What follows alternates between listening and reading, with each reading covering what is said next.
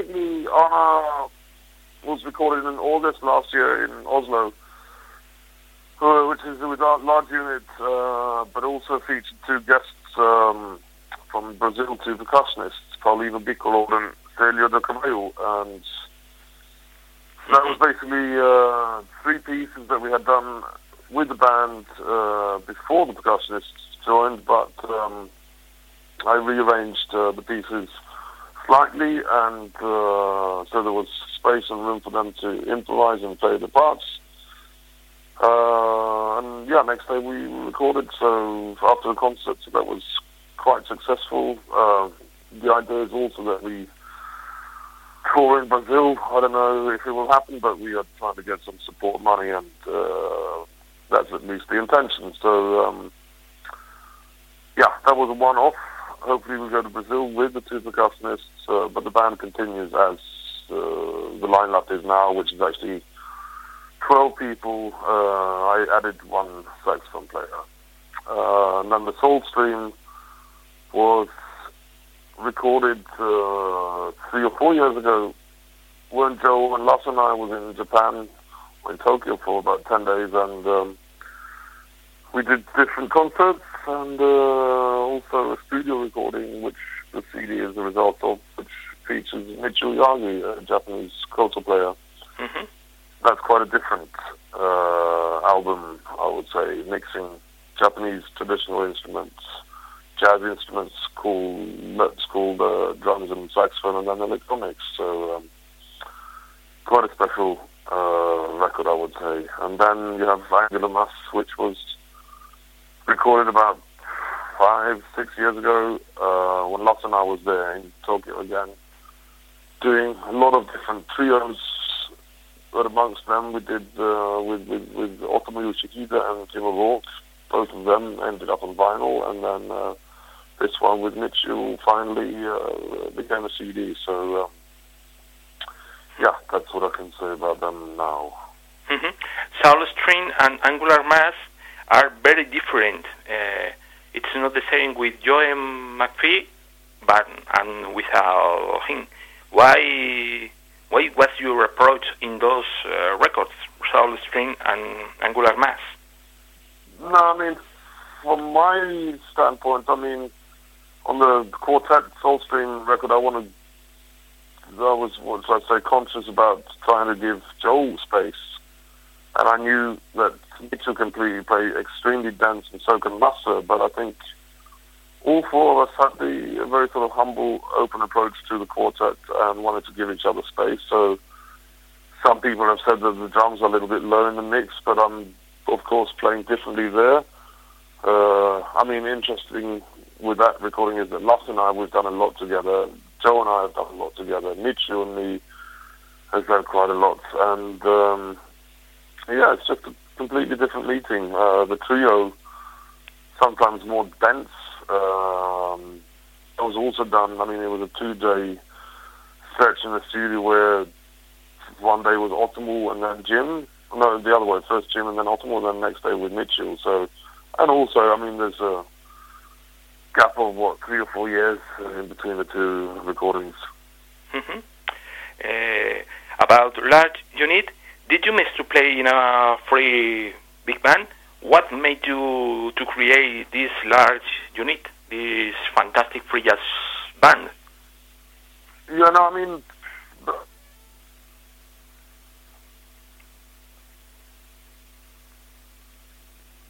Well, that free jazz, being a big band or whatever. So at one point, that group decided to pack up, and uh, so that was one kind of an instigator for me to start uh, the large units. But also, I mean, when I began playing with one of the bass players, uh, Jon Rune uh, six years ago, that was the first time I was not the youngest in the band. We, had a trio. We have a trio with the Ashton. So then I thought, okay, now it's time to start playing with some younger musicians. Uh, and then, I mean, it, there's always been a wish to put together a, large group with yeah whatever musicians. But I was thinking, okay, maybe time to do it now, and then maybe also time to do it with some guys from uh, Norway. So Mhm. the young when we began the group was 25, and the oldest was 43, which is the guitarist. So um, and I think it's fun to to work with this band. I get a lot of inspiration from it, and I think some of the guys are in the band as well. So, um, but it, it, was it was a pro, a process of a month uh, dealing with who was going to be in the band or not. So on the piece of paper, the names changed all the time. Uh, it, yes, but but I'm I'm happy with the lineup, and, and uh, it's extremely good fun.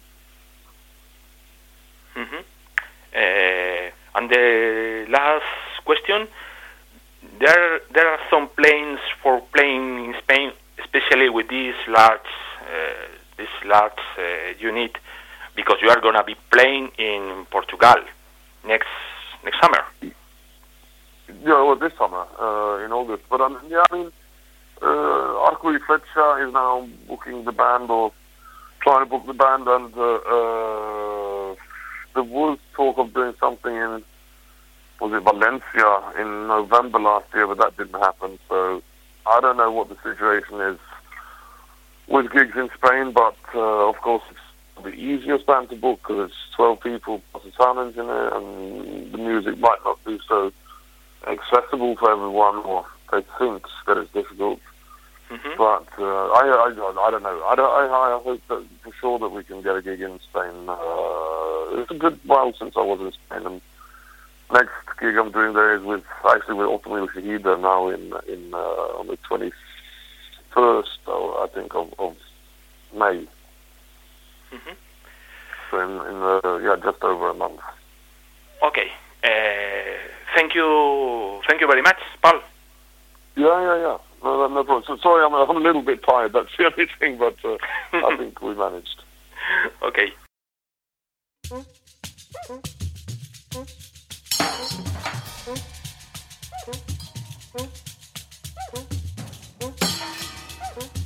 Thank you.